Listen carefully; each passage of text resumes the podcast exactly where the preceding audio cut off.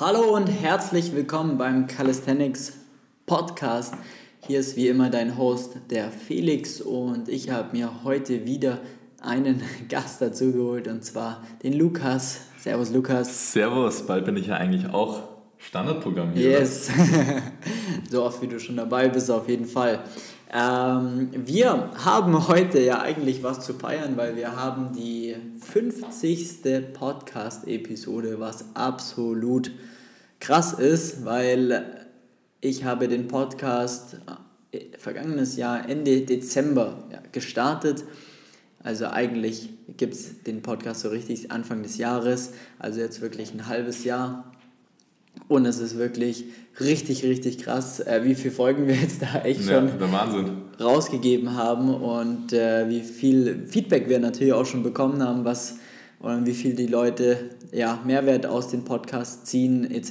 Das ist äh, natürlich immer, immer schön zu hören und zu wissen, dass ähm, ja, das auch wirklich dann Anklang findet, was ja auch dann motiviert, auch wirklich das Ganze langfristig weiterzutreiben. Und äh, ich bin heute genauso motiviert wie an Tag 1. Von dem her würde ich sagen, geben wir Gas in die nächsten 50 Folgen. Jawohl. Was haben wir heute für euch vorbereitet? Äh, Wir haben uns mal Gedanken gemacht und zwar über das Thema ja, im Fitnessstudio. Da habe ich die Möglichkeit, die Übungen sehr, sehr einfach zu skalieren. Wenn ich in einer Maschine sitze, dann kann ich da ziemlich einfach, einfach meinen, meinen Stack etwas, also meinen Stab quasi etwas weiter nach unten oder nach oben in die Gewichtsscheiben einstacken und äh, dementsprechend, dementsprechend wird die Übung etwas leichter oder eben etwas schwieriger und vor allem habe ich die Möglichkeit, das Ganze sehr, sehr fein auch zu skalieren. Das bedeutet, ich habe die Möglichkeit auch teilweise in 2,5 oder sogar 1,25 Kilogramm Sch- Scheiben zu äh, variieren und das führt natürlich dazu, dass ich mein Training sehr, sehr einfach gestalten kann und mein Training sehr einfach ja, fortsteigern kann, also progressieren kann. Und das Ganze ist im Calisthenics nicht so einfach. Ist ja auch ganz klar, weil wir haben ja primär unseren eigenen Körper zur Verfügung und der wiegt meistens das gleiche Gewicht. Natürlich hat auch der Körper normale Schwankungen, äh, was ja auch absolut normal ist, die wir jetzt aber eigentlich primär gar nicht wirklich erstmal berücksichtigen. Äh, zumindest nicht bei dem Anfänger, Einsteigersport, wenn es dann mal Richtung Wettkampfsport geht im Calisthenics, dann sollte man auch da das Körpergewicht in, in Tagesform dann auch berücksichtigen. Aber jetzt am Anfang, sage ich jetzt mal, wenn es darum geht, Liegestütze, Klimmzüge, Handstand, Backlever etc. zu erlernen, ist das Ganze weniger wichtig und wir betrachten das Ganze als konstantes Gewicht. Und ja, Lukas, so einfach ist es nicht im Calisthenics äh, zu progressieren, oder? Genau, so einfach ist es nicht in Calisthenics, weil man kann sich den Unterschied auch mal ganz schnell mal vorstellen. Im Fitnessstudio bei klassischen Übungen, wenn man jetzt in der Maschine sitzt oder wenn man Bankdrücken macht, ähm, genau das gleiche vom System her. Man hat eine Übung, man muss die Ausführung lernen, die Technik der Übung, aber das kann man, wie du eben gesagt hast, auch mit sehr leichtem Gewicht dann machen, was auch sinnvoll ist natürlich. Ja. Und dann kann man die Technik erstmal perfektionieren, bevor man dann progressiv immer Gewicht hinzufügt. Ja. Und hier eben das Ziel der Übungen ist, je nachdem natürlich, ob man Kraft aufbauen will, Muskel aufbauen, aber eigentlich ist das Ziel immer, über die Zeit mehr Gewicht zu bewegen. Genau. Mit guter Form. Neue Reize zu setzen. Neue Reize zu setzen. In Calisthenics ist es allerdings anders. Wir haben jetzt auch mal drei Beispielübungen vorbereitet. Also das Ziel ist ja das gleiche, aber es ist schwieriger zu skalieren wie im Fitnessstudio. Es ist schwieriger zu skalieren, aber ich wollte jetzt drei, mit den drei Übungen, die, Ja. die wir dann besprechen werden, einfach mal drei Unterschiede auch darstellen.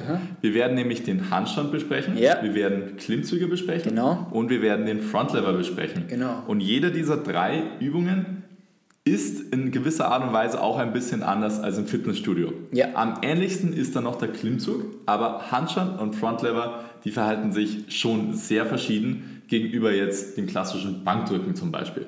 Genau, weil da haben wir ja quasi einmal eine eher statische Übung, wo man, wo es, also mit dem Handstand eine statische Übung, wo es ja wirklich darum geht, maximale Körperkontrolle zu Genau. entwickeln. Es, und vor allem eine Balance. Der Balance-Aspekt ist ja beim Handstand eigentlich so das primäre Thema, plus natürlich, wie steuere ich was an, etc. Und wir nehmen das Ganze jetzt mal unter Körperkontrolle. Ja. Dann haben wir eine dynamische Kraftübung mit dem Klimmzug. Genau. Klimmzug. Klimmzug. Noch sind wir keine Franzosen. ähm, und genau, und dann haben wir eben noch den Front Lever, der quasi als Skill stehen soll, als statischer Skill mit Hebel. Genau, eine weil- statische Hebelübung. Hebelübung. Das ist nämlich genau der Unterschied zum Handstand, weil da sind quasi alle Gelenke in einer Linie übereinander gestapelt und beim Frontlever ist es nicht der Fall. Wer nicht weiß, was ein Frontlever ist, das heißt, du hängst an einer Klimmzugstange ja, und bringst deinen Körper in eine horizontale Position und der Bauch zeigt nach oben, ja, und du hältst diese Position so, dass dein Körper quasi an der Stange waagrecht Genau, schwebt. in sozusagen. einer geraden Linie. Genau. Ähm, nur jetzt mal als Vorstellung für dich, damit du auch weißt, was ein Frontlever ist, um das dann auch dann besser einschätzen zu können. Und äh, da diese drei Übungen stehen jetzt primär mal für die verschiedenen Kategorien, weil es ist dann am Ende des Tages, kann man es in diese Kategor- Kategorien einbauen. Ja, wenn ich eine Liegestütze oder einen Dip machen möchte, sind dann auch eher dynamische Kraftübungen, die dann eher zum Klimmzug dazu ähm, gezählt werden.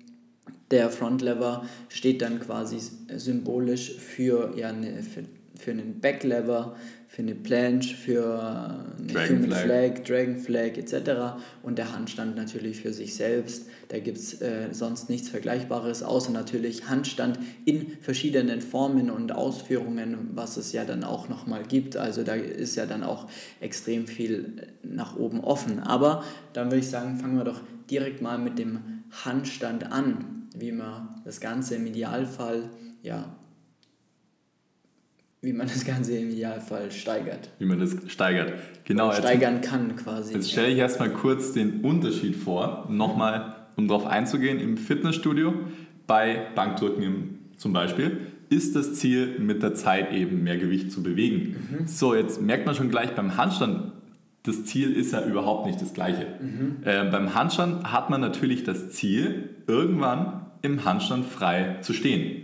So, wie man jetzt schon gleich sieht, das sind zwei komplett unterschiedliche Ziele, deshalb muss man die auch unterschiedlich angehen.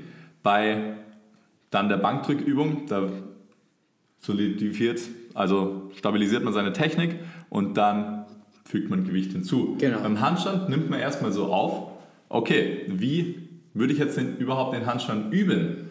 Übe ich den mit einem Partner? Übe ich den an der Wand? Wie übe ich den an der Wand? Ja. Wie ist dann meine Körperposition überhaupt angeordnet? Und dann ist es so, man muss dann auch erstmal wissen, worauf man schauen muss, damit man sieht, was Fortschritt macht. Genau. Oder was überhaupt die Baustelle an sich jetzt gerade ist. Genau, also man muss natürlich wissen, worauf man achten muss beim Handstand, ja, ähm, beziehungsweise was da auch wirklich die Anforderungen an den Skill sind. Und dann wird es ja interessant, um das Ganze zu steigern, weil da gibt es verschiedene Systeme auch, wie Ja. man das Ganze steigern kann. Und äh, das ist dann aber auch abhängig von der jeweiligen Person, äh, wie schwer oder leicht sie sich bei ja, dem Handstand tut. Ja, nehmen wir jetzt mal den äh, Gabriel, der hat ähm, keine Probleme, den Handstand zu stehen an der Wand zum Beispiel. Und wir haben den Lukas, der hat äh, große, sehr, sehr große Probleme mit dem, ja, mit dem Stehen an der Wand. So. Beide können aber noch nicht frei stehen. Ja. Ja. Das heißt, wir müssen ähm, erstmal jetzt für den Gabriel, der können wir theoretisch über ja, verschiedene Faktoren wie zum Beispiel Sätze oder Haltezeiten, das ist dann immer unterschiedlich, um die, die ja, Qualität des Handstands hochzuhalten, aber trotzdem mehr Volumen reinzubekommen. Ja? Bei, einer anderen bei, bei der anderen Position, äh, Person, beim, beim Lukas zum Beispiel, da macht es dann das Gleiche erstmal gar keinen Sinn, weil der muss sich erstmal wohlfühlen an der, an der Wand und muss sich erstmal daran gewöhnen und der muss erstmal die Kraft auch aufbauen. Das heißt, da muss ich oder arbeiten wir vielleicht mit der gleichen Übung, aber mit einem komplett anderen Setup. Das bedeutet, mit der einen Person gehe ich vielleicht viel öfters in die gleiche Position rein, damit der die Kraft aufbaut und äh, wir nehmen zum Beispiel zusätzlich noch andere kräftigende Übungen mit hinzu und beim Gabriel machen wir das Ganze so, dass er ähm, ja vielleicht gar nicht so oft reingeht, aber die Zeiten, die er hält, maximal gut hält. Ja? Dass wir ja dann schauen können, ähm, besser in den, in den freien Handstand zu kommen, um da dann eben das Richtige zu wählen. Und das ist quasi die Kunst dabei. Und das muss auch dann eigentlich von Woche zu Woche angepasst werden, um hier auch Fortschritte zu erzielen. Und gerade beim Handstand ist es wirklich massives Feingefühl. Auf jeden Fall. Da und muss man sehen, wie, also man muss wirklich sehen, wie die Person darin arbeitet, was sind die Probleme und kann dann eigentlich erst entscheiden, wie steigert man das Ganze. Und wie du jetzt auch merkst, wenn du da zuhörst, die Steigerungen können hier ganz verschieden sein, mhm. in verschiedener Natur. Ja. Jetzt äh, die Person, die du Lukas genannt hast, die Angst hat, im Handstand zu stehen. Und ja.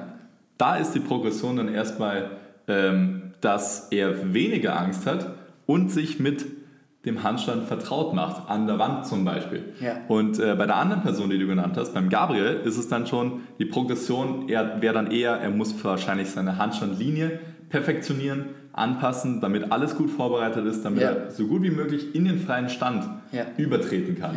Und dann sind die Progressionen hier komplett anders. Der eine, der muss mit der Zeit seine Angst abbauen. Der andere muss zum Beispiel an seiner Linie arbeiten und dann kann er schon weitergehen. Genau. Und da, wie du gesagt hast, das muss man von Woche zu Woche dann anschauen. Was ist denn gerade im Moment das Problem? Ja. Ist es gleich geblieben? Kommt ein neues dazu? Ist ein anderes jetzt gelöst worden? Ja.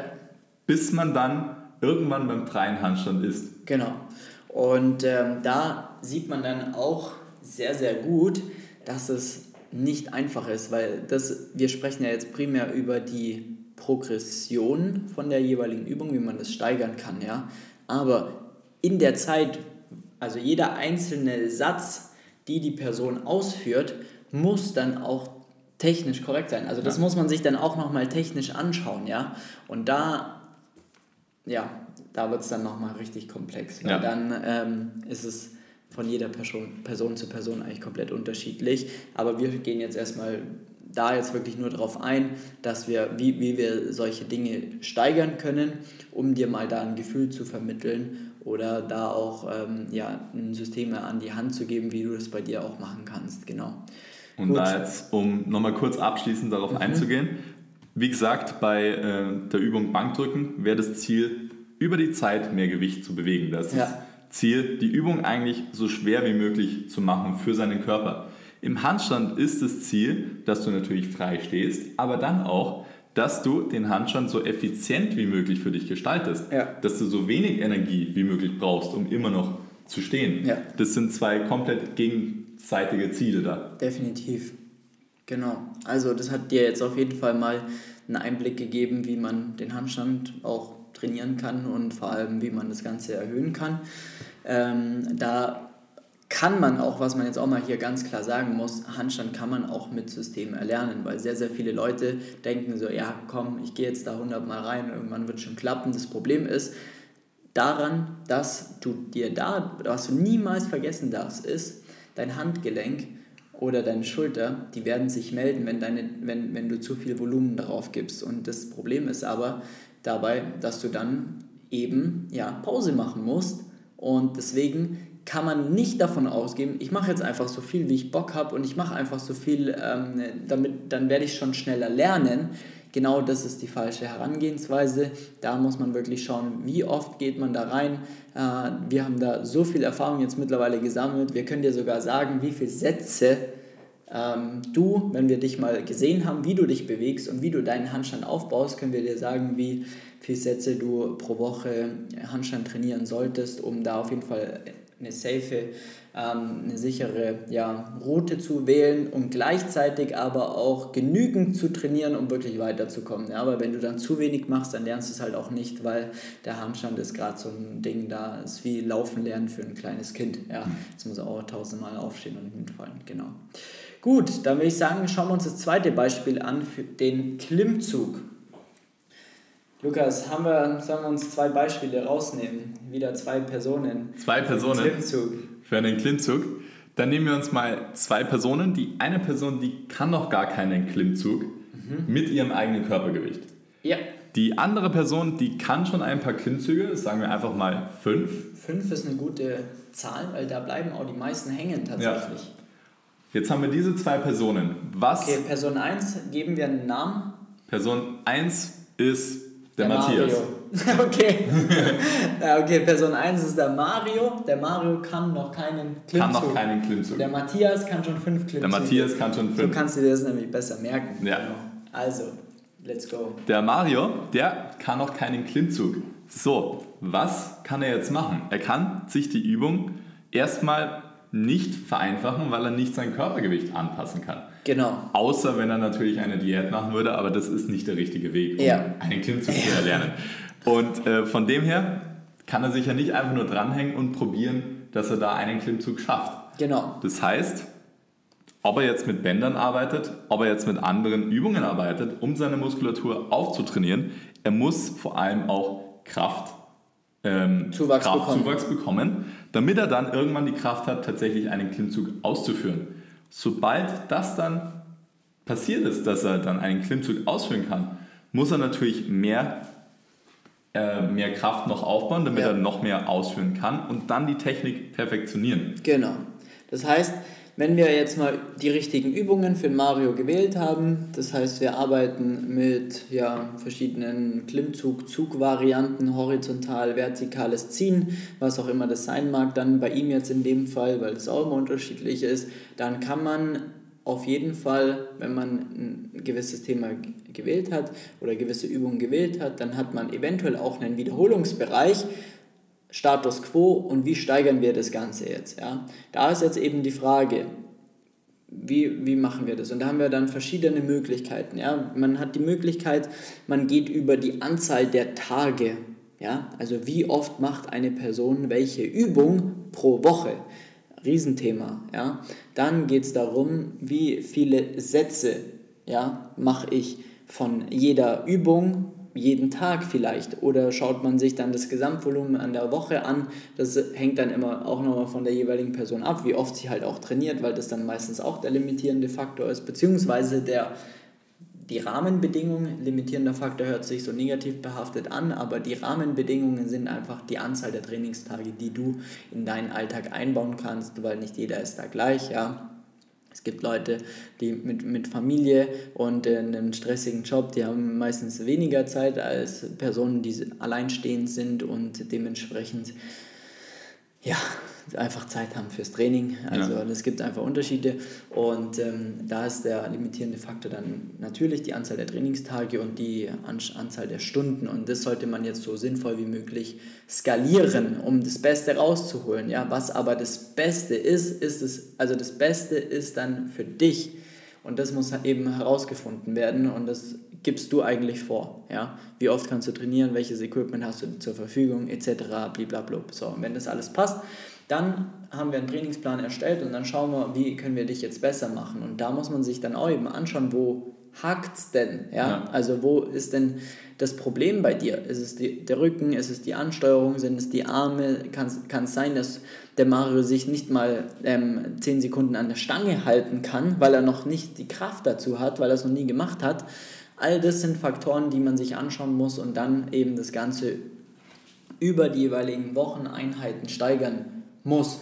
Und das sind dann eben Sachen, wo man sagt, da geht man jetzt über die Wiederholungsanzahl, man geht über die Anzahl der Übungen pro Woche, man geht über die Anzahl der Sätze, dass man das Ganze hochschraubt. Und da muss man auch immer ziemlich gut ja, aufpassen, weil auch da ist halt die Gefahr, zu viel zu machen, ist es dann wiederum das Thema, dass, dass er dann stagniert und weil er eher nahezu ins Übertraining kommt und dann ähm, schnell mal irgendwas zwickt oder wehtut. Ja? Und wenn man zu wenig macht, dann gibt man zu wenig Reiz und ähm, kommt dann halt nicht weiter. Ja? ja? Und im Fitnessstudio ist das Ganze ziemlich einfach, ja? weil die meisten, nehmen wir mal diesen Tower. Ja. Voll viele arbeiten mit diesem Tower. Ja. Kennst du den, wo man den sich drauf Ja, genau. Ja, genau. Genau. Wie kann man es da machen? Ziemlich einfach, oder?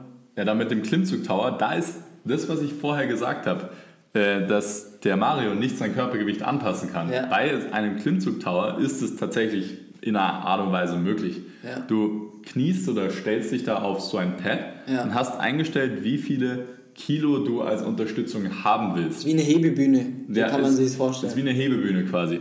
Und dann kannst du sagen, wenn du jetzt 80 Kilo wiegst, du stellst ein, 20 Kilo wirst du unterstützt.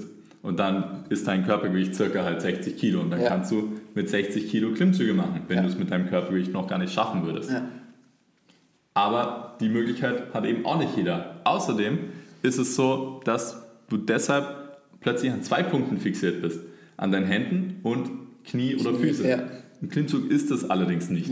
Deshalb wirst du dann immer auch das Problem haben, dass du eigentlich gar nicht die eigentliche Übung machst, weil du halt an einem Punkt zu viel fixiert bist. Ja, und da habe ich auch so die Erfahrung gemacht, was auch das gleiche Problem ist, auch mit Bänder, da, dass die meisten Leute sich da zu viel unterstützen. Ja. Also die fliegen da hoch und könnten dann, machen eh schon 10 Wiederholungen und ja. könnten dann noch 30 weitere machen, so genau. gefühlt. Ja. Und dann wieder zu sagen, wenn man noch keinen Klimmzug kann, ja. ist es dann das Richtige, dass man 10 plus Wiederholungen macht bei einer Klimmzug-Variante? Genau. Da muss, muss man, man schauen, was, was, die richtige, was der richtige Wiederholungs- und Intensitätsbereich dann auch dementsprechend ja. ist, um da auch wirklich voranzukommen, die erste, den ersten Klimmzug zu erlernen. Genau. Aber jetzt haben wir über Mario genügend, genügend geredet, jetzt, jetzt kommen wir zu Matthias, Matthias, der schon fünf Stück kann. Ja. ja. Was muss denn der wahrscheinlich am besten machen? Der muss anschauen, wie ist im Moment gerade seine Technik mit fünf Klimmzügen. Genau. Der muss schauen, wie ist zum Beispiel seine Schulteransteuerung, seine Schulterblattpositionierung während ja. den Klimmzügen, damit er hier seine Technik perfektionieren kann, mhm. damit er auch langfristig und mit dem geringstmöglichsten Verletzungsrisiko weiter trainieren kann, damit er dann mehr als fünf Klimmzüge schafft. Damit er das Training tatsächlich machen kann, ohne negative Sachen auf seinen Körper zu spüren, damit er dann weiterhin Kraft aufbauen kann. Ja. Technik perfektionieren, ja. richtig progressiv aufbauen ja. mit den Wiederholungen ja. und mit den Sätzen, ähnlich auch wie du das vorher gesagt hast, bloß in einem anderen Bereich. Und dann wird der Matthias auch über seine fünf Klimmzüge hinauskommen und Richtung 10, Richtung 15 irgendwann gehen. Genau.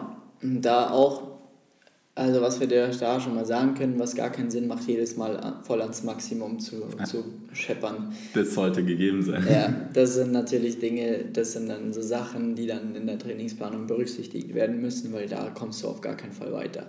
Nicht langfristig betrachtet auf jeden Fall. Genau. Also auch hier hast du gesehen, der Mario muss komplett anders trainieren als der Matthias obwohl beide an den Klimmzügen arbeiten, halt nur andere Voraussetzungen haben und dementsprechend ist auch hier ähm, das Progressionsschemata komplett unterschiedlich zu ähm, Mario und Matthias. Ja. Genau. Und das ist dann total egal eigentlich, ob es der Klimmzug ist, ob es der Dip ist, ob es eine Liegestütze ist, ob es ein Chin-Up ist und, und so weiter und so fort. Ja. Genau. So, kommen wir zu der Königsdisziplin, würde ich schon fast sagen. Und zwar Hebel. Hebelübung, ja. der Frontlever. Frontlever. So, jetzt hier beim Frontlever hat man natürlich eine Progression in Intensität. Ähnlich wie wenn man Gewichte auf eine Langhantel ja. draufpacken würde. Ja. Hier ist aber diese Intensität wird gesteigert über den Hebel. Genau. Der Hebelarm verlängert sich. Ja. Man mag vielleicht starten mit einem Takt Frontlever, wo man sich komplett zusammenrollt in einem Ball, damit man so klein ist wie möglich. Ja. Ist der Hebel auch so klein wie möglich. Aber wenn man zum Full Frontlever will, was ja das Ziel ist, mhm. muss man irgendwann stark genug sein, die Beine komplett auszustrecken und diesen ganz langen Hebel zu verkraften. Und vor allem dabei die Arme gestreckt zu lassen und die Schulter in einer Depression genau. und in einer Retraktion zu haben. Tendenz eher Depression, weniger Retraktion. Das genau. wäre das Ziel. Ja. Hier ist allerdings dann die Sache, du kannst sehr, sehr schlecht dann dir jede Mal, jedes Mal die neue Form so in der Richtung beibringen. Die Form ändert sich. Also es ist quasi eine andere Übung, wenn du einen Takt Front Lever machst ja. und wenn du einen Full Front Lever machst. Ja. Manche Sachen bleiben, mhm. zum Beispiel die Schulterblattposition, aber allein auch wieder zum Beispiel der Winkel ist zwischen Oberarm und Rumpf, ja. ändert sich je nachdem, was für einen Hebel du tatsächlich hast. Und deshalb ist es nicht so, dass du da plötzlich einfach das ganze Gewicht runternehmen kannst und wie man wie da die Analogie ist, einfach mit der leeren Langhantel trainieren kannst. Ja. Es geht nicht mit einem ja. Full Front Lever. Ja. Und auch wenn du so und so viele Bänder dran schmeißt, ja. ist es auch irgendwann, also irgendwann sehr, sehr schnell, nicht das Gleiche. Ja. Und du kannst dann einfach nicht diese Übung dir irgendwie so einfach machen, dass du tatsächlich so trainieren könntest und das in irgendeiner Art und Weise sinnvoll progressieren kannst. Ja. Du musst tatsächlich irgendwie von Takt Front Lever zu Full Front Lever kommen. Ja. Das stimmt. Also du musst quasi den Hebel verlängern und über den Hebel arbeiten. Da gehört jetzt ein bisschen Physik, Know-how dazu, mehr oder weniger. Und da ist, wie der Lukas, also ist genauso, wie, wie es der Lukas eben gerade beschrieben hat, du kannst nicht einfach den Hebel verlängern, weil gleichzeitig muss ja, mm, beziehungsweise sagen wir so, wenn du den Hebel verlängerst, vergrößerst, ja, dann muss ja auch gleichzeitig deine Struktur, dein Latissimus, dein Trizeps, deine Arme, deine Schultern, alle, alles, was da quasi mit involviert ist, dein Rumpf, die Rumpfmuskulatur, dein Gluteus, Rückenstrecker, alles möglich, was da wirklich mit dabei ist, muss ja auch stärker werden. Ist ja ganz klar, weil das ist der limitierende Faktor, weshalb du nicht die Beine gestreckt halten kannst und gleichzeitig ähm, in der perfekten Linie bleibst, ja, weil die meisten hängen dann durch oder kommen nicht ansatzweise in diese Position rein. Also die, die kommen nicht mal dahin. Ja? ja? Und das ist jetzt eben die Kunst, ja? dass quasi man auch hier den Hebel nicht zu klein wählt, ja, weil wenn der Hebel zu klein ist, also wenn ich die ganze Zeit in einem Takt bin und eigentlich schon in der Lage wäre, eine einbeinige Variante zum Beispiel zu machen, dann habe ich das, das, das Problem, dass ich einfach nicht den Reiz setze, den ich eigentlich brauche. Ja. ja. Und wenn ich, gut, das schließt sich eigentlich aus, weil ich die Position nicht halten kann und sie dadurch auch nicht trainieren kann, wenn, ich, wenn der Hebel zu lang ist. Ja. ja. Doch, wenn ich dann anfange mit Bändern zu arbeiten, was der größte Fehler ist beim Front-Lever-Training zum Beispiel oder ein sehr großer Fehler ist, ja. So, das heißt, auch hier muss man A, erstmal die richtige Übung finden für die jeweilige Person. Wo ist sie denn gerade? Das hängt auch dann halt einfach ja, ganz klar mit, mit der Kraft zusammen und natürlich auch mit den Hebelverhältnissen. Wie lang ist der Arm, wie lang ist der Rumpf, wo ist der Ansatz von dem Latissimus? Auch eigentlich ein Riesenthema beim Frontlever.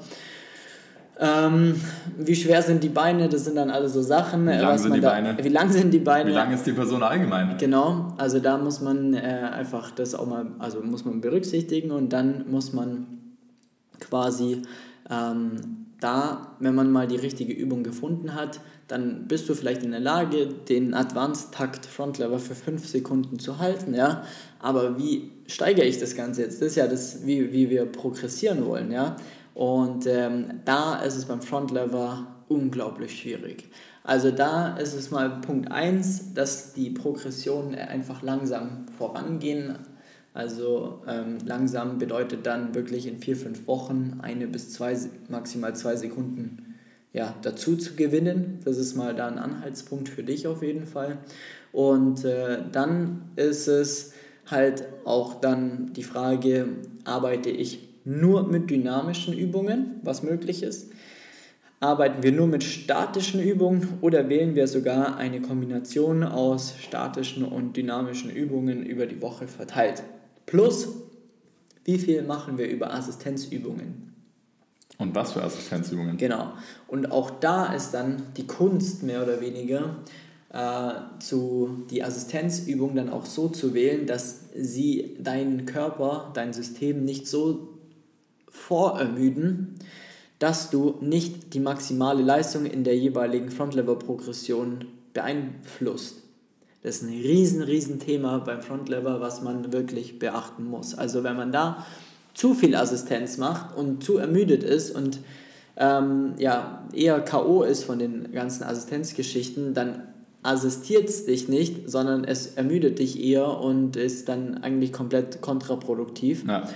Und das ist äh, eine Riesenkunst, muss ich sagen. Und ähm, da ähm, sind wir auch dabei, noch immer noch das absolut Perfekte rauszufinden. Wir haben schon sehr vielen Leuten zum Frontlever geholfen. Ähm, wir beide können auch easy in Frontlever, Frontlever Pull-ups, all das kein Problem. Ähm, jemanden in Frontlever beizubringen ist auch kein Problem, aber trotzdem sind wir da immer noch am ja, Daten sammeln, perfektionieren auch am Perfektionieren von dem ganzen System. Also wir haben ein, wie soll ich sagen, ein erprobtes System entwickelt, das funktioniert, wo wir sicher sagen können, wir bringen die Personen zum Frontlever, weil wir es einfach jetzt auch schon oft genug äh, bewiesen haben. Aber äh, es gibt ja immer noch auch da ähm, Themen, wo wir selber sagen, hey, können wir das so machen, wie viele Sätze machen wir mit der Assistenzübung, wie ist bei der Person die Frage und so weiter und so fort. Ja. Und ähm, das sollte dir dann auch zeigen, wie unglaublich schwierig das ganze Thema ist. Und ähm, bei einem Backlever jetzt zum Beispiel, weil der Skill an sich einfach viel einfacher ist, da haben wir überhaupt kein Problem. Also wir haben teilweise, ja, letztens haben wir es geschafft, innerhalb von einer einzigen Session einer Person einen Backlever zu, beizubringen. Ja. Also das ist möglich, wenn die Kraftbasis vorhanden ist und dann die richtigen Tipps und Tricks, an der, da scheitert es dann aber halt nur an der Technik ja. eigentlich und am, am Know-how ähm, um dann einen sauberen Backlever zu halten. Aber ansonsten, wenn das jemand nicht in der Lage ist, dann kommt man da aber dann recht schnell, recht zügig auch hin. Ähm, Frontlever einfach ein Thema, viel schwieriger, weil ich mich nicht in die Schulter reinlegen kann. Dementsprechend ist es halt wirklich ein Kraftakt und es trennt dann auch definitiv dann da die, ähm, ja, die, die Marathonläufer von den Sprintern, würde ich es jetzt mal bezeichnen, weil da musst du definitiv Bock drauf haben und äh, Geduld, Geduld und mitbringen und dranbleiben und dich an Kleinigkeiten erfreuen, um wirklich voranzukommen beim Frontlever, weil das kann sonst auch sehr frustrierend sein. Da ist es auch immer gut zu wissen, wenn man ein, einfach ein System hat, was funktioniert, auf das man vertrauen kann und sagt, alles klar, die wissen was, was ich mache jetzt einfach nur, das wird schon funktionieren. Und, und dass man auch, auch weiß, worauf man schauen muss, genau. damit man die, den Fortschritt tatsächlich ja. auch sieht. Genau. Ja, gut. Ich glaube, jetzt haben wir mal drei verschiedene Bereiche hinterleuchtet, wie man das Ganze progressiert oder progressieren kann. Ja?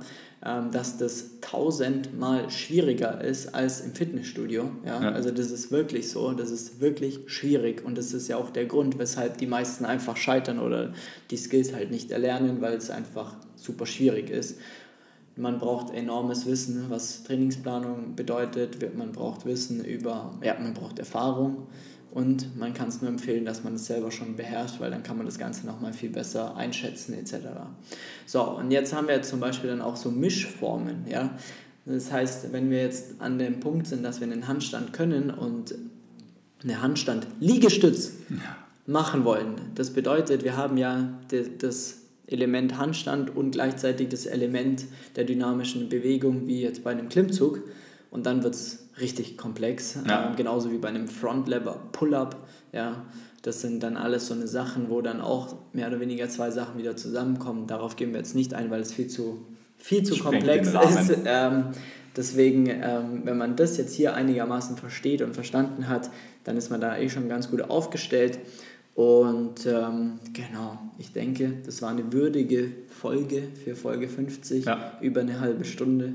Das haben wir immer nur, wenn wir Interviews machen. Von dem her ist es definitiv top.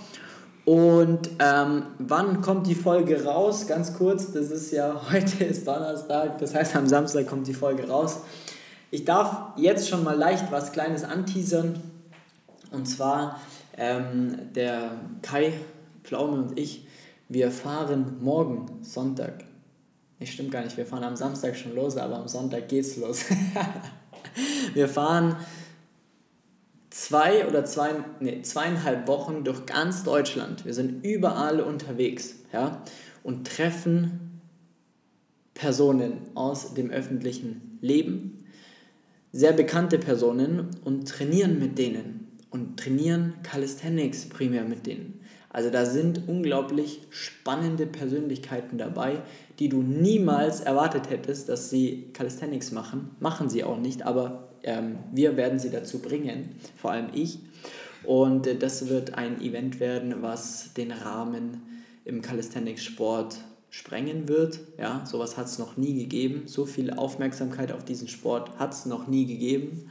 Äh, vor allem im deutschsprachigen Raum nicht. Und ähm, das ist ja sowieso unsere Mission auch bei Flex Calisthenics, dass wir diesen Sport so groß wie möglich machen.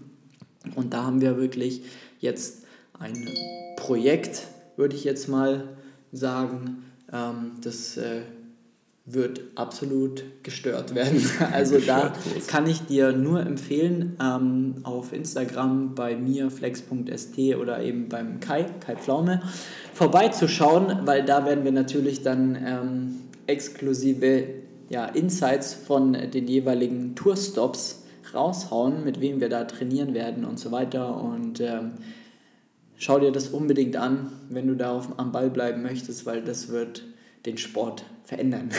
auf jeden Fall wird es äh, den Sport massiv ja, vergrößern. Genau, das noch als kleines, kleine Vorwarnung dahingehend. Und ähm, da müssen wir eben mal schauen, wie wir da mit äh, Podcast-Produktion hinterherkommen. Äh, wir werden auf jeden Fall einmal die Woche einen veröffentlichen, ob wir zweimal die Woche wirklich es schaffen, weil, wie gesagt, ich bin die ganze Zeit unterwegs, müssen wir schauen, ob wir es hinbekommen. Einmal die Woche kriegen wir auf jeden Fall hin, aber zweimal die Woche müssen wir mal gucken. Ähm, ja, ansonsten, wie immer, ja, wenn du Probleme hast bei dem Progressieren von von Übungen, also wirklich besser zu werden. Wie schaffe ich mehr Klimmzüge, wie erlerne ich einen Handstand oder wie erlerne ich einen Frontlever oder einen Backlever, dann bist du wie immer sehr herzlich eingeladen, dir einen Termin unter www.flex-calisthenics.com einzutragen. Dann rufen wir dich mal an. Äh, wir sind auch komplett erreichbar über die nächsten zweieinhalb Wochen, also das muss man auch sagen. Das äh, läuft alles ganz normal weiter. Das ist ja der Riesenvorteil an dem ganzen Online-Thema hier. Und wir haben ja hier eine super starke Mannschaft mit Lukas und dem Tilo, mit mir. Also da brauchst du ja gar keine Sorgen machen. Das heißt, wir sind da immer erreichbar. Trag deine Termine ein und äh, trag deine Termine ein und dann erreichen wir dich auch. Und dann schauen wir mal, wie und ob wir dir da weiterhelfen können. In diesem Sinne, vielen Dank fürs Einschalten, vielen Dank fürs Zuhören, vielen Dank für 50 Folgen Calisthenics Podcast und äh, ja, wir hören uns bei der nächsten Episode. Mach's gut. Ciao, ciao. Ciao.